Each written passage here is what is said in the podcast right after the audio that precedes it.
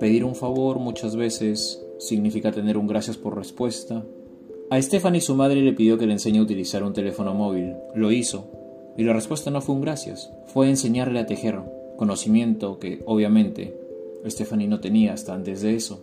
Fue tanto el impacto de esta enseñanza que Stephanie, que en ese momento cursaba el último año de la carrera de Ciencias de la Comunicación, decidió abocarse al tejido. Es así como junto a su familia fundaron Labrigo, un nombre que nace de la mezcla de las palabras lana y abrigo y que tiene su origen en esta inocente acción de dar un conocimiento básico a la madre. Básico para Stephanie, nuevo para la madre, tal como ocurrió con la retribución. Era un conocimiento básico para la madre, pero nuevo para Stephanie.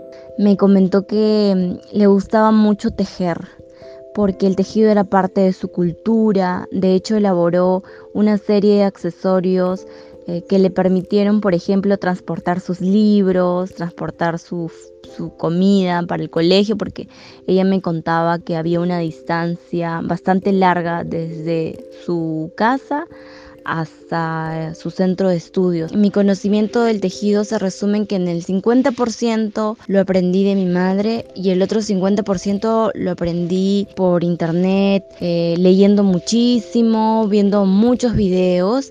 El abrigo no solo es un emprendimiento, un negocio familiar o una ventana de productos, es una salida a problemas, una de las trabajadoras, capacitadas por Stephanie, quien aprendió muy bien este arte, logró salir de un ambiente de violencia, siendo ella y sus menores víctimas de agresión física y psicológica por parte del padre y pareja de esta mujer. El abrigo también es un lugar de libertad, de empoderamiento, no solo por ser un arte ancestral y bastante conocido y revalorado, sino porque le ayudó a una trabajadora capacitada por Stephanie a salir de un ambiente de violencia, en el que no solo era esta trabajadora quien lo sufría, sino también sus menores. Violencia ejercida por el padre y pareja en ese momento de, de esta persona. Pudo salir de ese ambiente, mantiene por propia cuenta a las menores y lleva en curso una denuncia contra el agresor como corresponde. Pero ella logró, gracias a esta ventana de oportunidades, iniciar una nueva etapa en su vida. Se cambió eh, de domicilio, logró la custodia de sus hijas, está en proceso una denuncia eh, contra violencia física y psicológica, no solamente a ellas, sino también a sus hijas. Entonces es un caso bastante delicado que a mí la verdad me llenó de mucho orgullo. Llegó en el momento perfecto, un momento de bendición, supo enfrentar con gran valentía y que ahora le está